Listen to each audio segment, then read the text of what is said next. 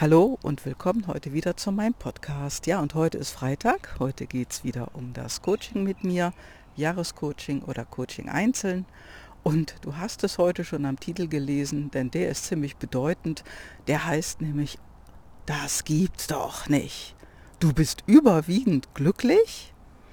Ja, und das, das hat vor einiger Zeit jemand meiner Kundin gesagt. Hammer, oder? Ja, wir sind oft darauf gepeilt, dass es uns schlecht geht, dass wir uns darüber unterhalten können, auskotzen können, dass es uns schlecht geht. Und wenn es einem ein bisschen besser geht, dann geht es demjenigen nicht ganz so schlecht wie allen anderen, die noch mehr meckern, stöhnen und sich aufregen. So ist das bei uns. Ja, ich weiß nicht, wo das herkommt. Scheint irgendwie kulturell bedingt. Vielleicht ist es uns auch im Laufe der vielen Jahrzehnte ja, aufgepfropft worden, eingeredet worden, dass wir uns immer schlecht fühlen müssen. Und äh, meine Kundin sagte mir vor kurzem, hey, weißt du, was mir passiert ist? Da war doch tatsächlich jemand, der hat sich daran gestört, dass es mir gut geht. Ja, und ich habe mich mit ihr unterhalten, woran es denn lag und so weiter. Und das war tatsächlich ein Nachbar von ihr und dem, dem ist es aufgefallen, dass sie sich verändert hat. Die tutet nämlich nicht mehr in das gleiche Horn wie alle anderen.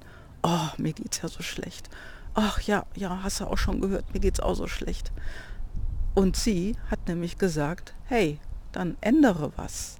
Ich habe was getan für mich und mir geht es jetzt so richtig, richtig gut ich bin glücklich, weil ich weiß, dass ich richtig so bin, wie ich bin, weil ich weiß, dass es mir auch gut gehen darf. Das habe ich gelernt. Ja, und dieser Mensch konnte offenbar nicht damit umgehen. Und ich habe das schon ein paar Mal gehört. Ich habe es schon oft gehört, ehrlich gesagt.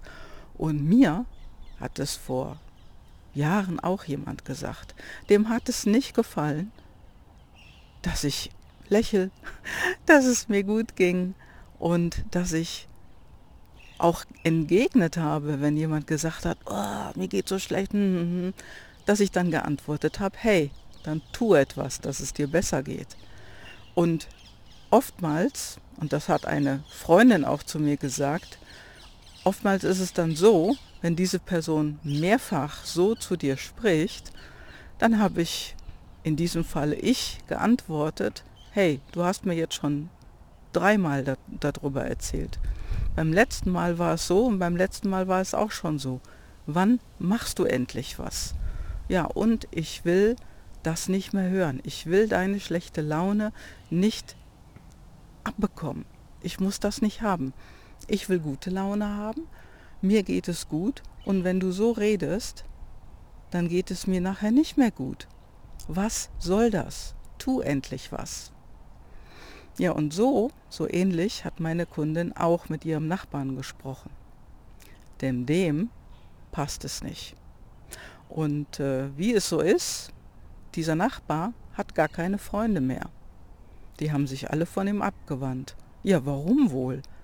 Weil es ständige Nörgeln, das ständige Runterreden der Laune, das ist ja nicht förderlich. Und da haben sich die ganzen Freunde irgendwann mal verkrümelt.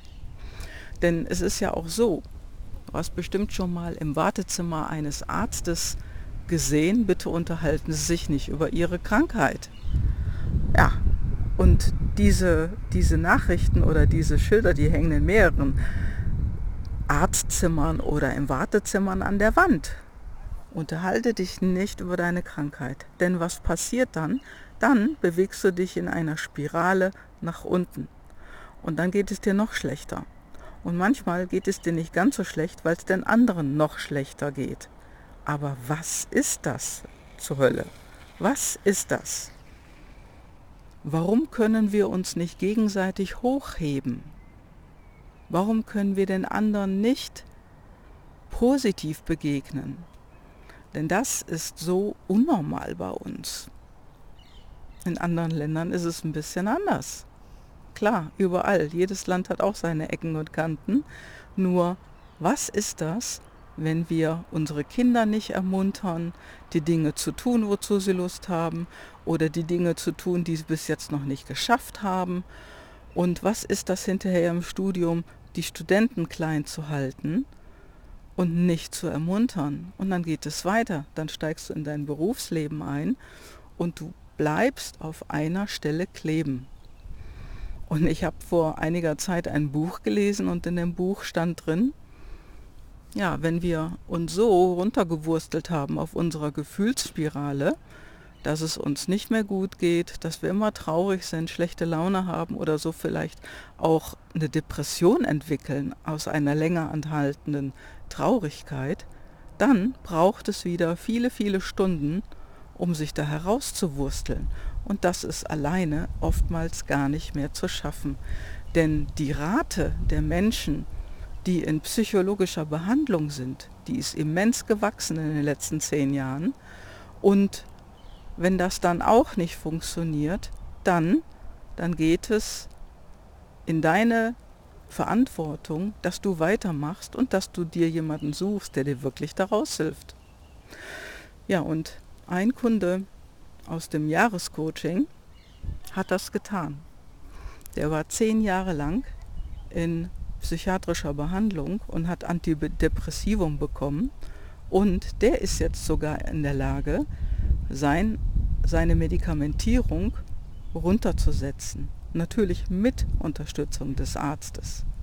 Nur er ist weitergegangen. Er wollte da raus. Ja, und wenn du auch da raus willst aus dieser Schieflage deiner Gefühle, dass du Emotionen manchmal so von dir wegschiebst und manchmal kommen sie einfach gehäuft auf dich zurück und überwältigen dich, wenn du damit wieder besser umgehen lernen willst, dann mach etwas. Dann mach etwas draus und hole dir die Unterstützung, die du dann in dem Moment brauchst. Und glaub mir, du wirst diese Person finden. Ich würde mich natürlich auch freuen, wenn du dich bei mir meldest und wenn es eine andere Person ist, ist es auch gut. Wichtig ist nur, dass du den Schritt auf deine Zukunft zumachst und äh, nicht wieder in eine Spirale nach unten gehst. Und es ist ja alles so schlecht und ich finde keine Möglichkeit und äh, es gibt keine Möglichkeit da draußen. Und das ist nämlich völliger Quatsch. Das ist völliger Blödsinn. Denn es gibt immer eine Möglichkeit. Es gibt immer zwei Wege. Nur ganz ehrlich, manchmal ist der eine Weg eben leichter als der andere.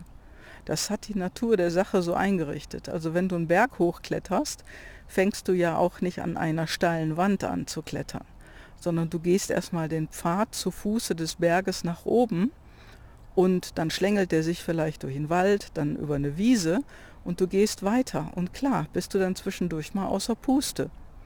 Wenn es kleinere Unebenheiten im Gelände sind, okay, auch prima, die schaffst du alleine. Doch wenn du einen richtig interessanten Berg besteigen möchtest, dann ist es doch so, du kannst das nicht alleine machen, weil du den Weg nicht kennst. Da gibt es ja keine Wanderkarten. Normalfall. Doch es gibt Leute, die den Weg kennen. Und das nennt man dann Bergführer.